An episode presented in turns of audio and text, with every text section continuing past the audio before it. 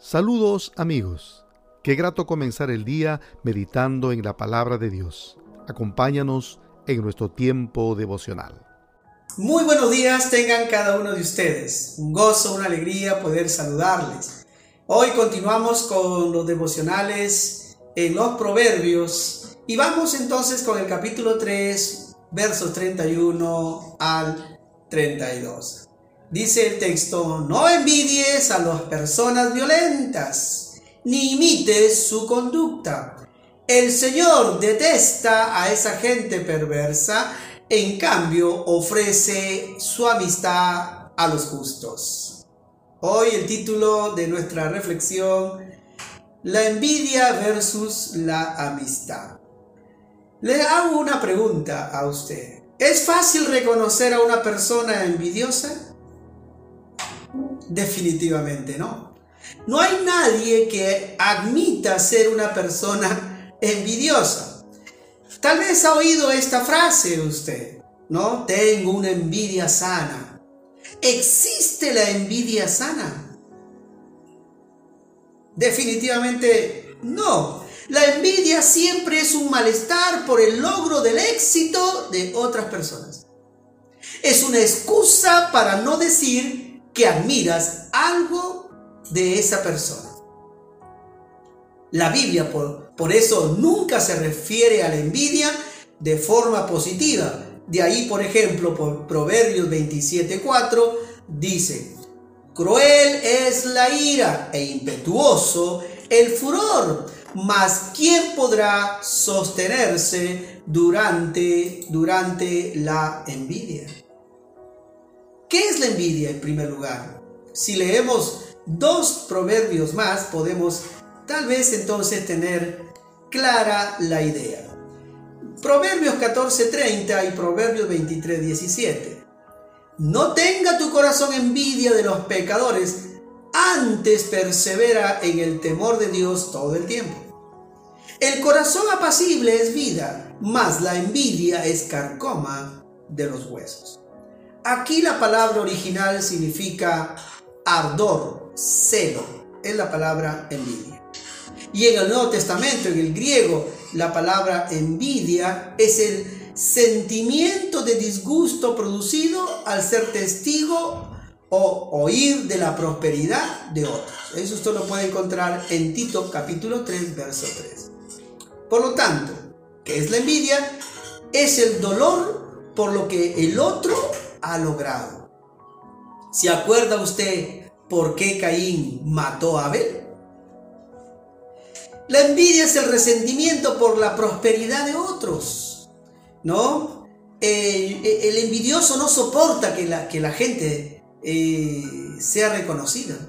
El éxito de, de otro es el fracaso del envidioso.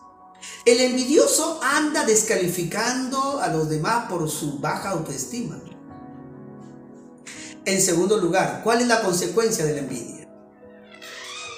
De hecho que insatisfacción, desagrado.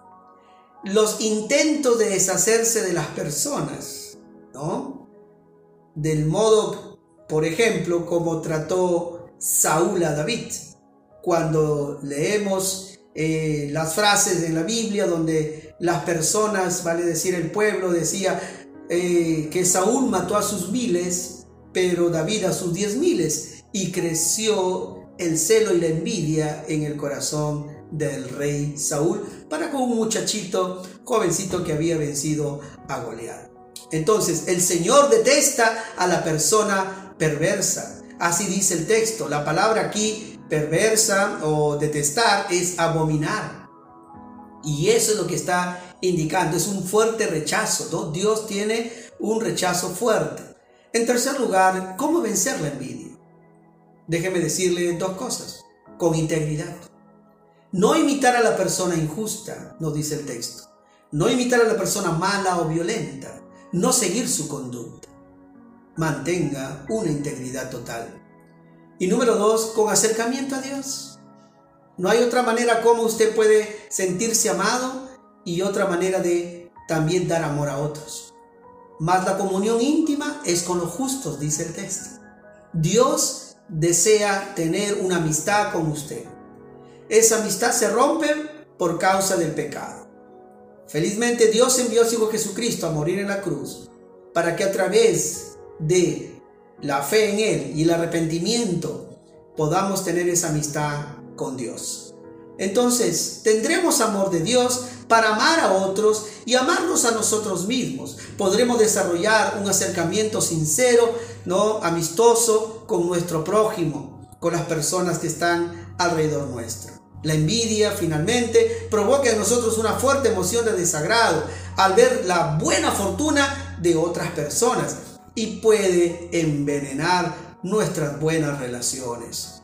Puede arruinar nuestro testimonio e impedirnos experimentar las bendiciones de Dios. Por ello, necesitamos arrepentirnos de nuestras actitudes envidiosas y necesitamos pedirle a Dios que ponga en nuestro corazón su amor y amor por otras personas. ¿Lo hará usted? Yo espero que sí. Que Dios le bendiga mucho.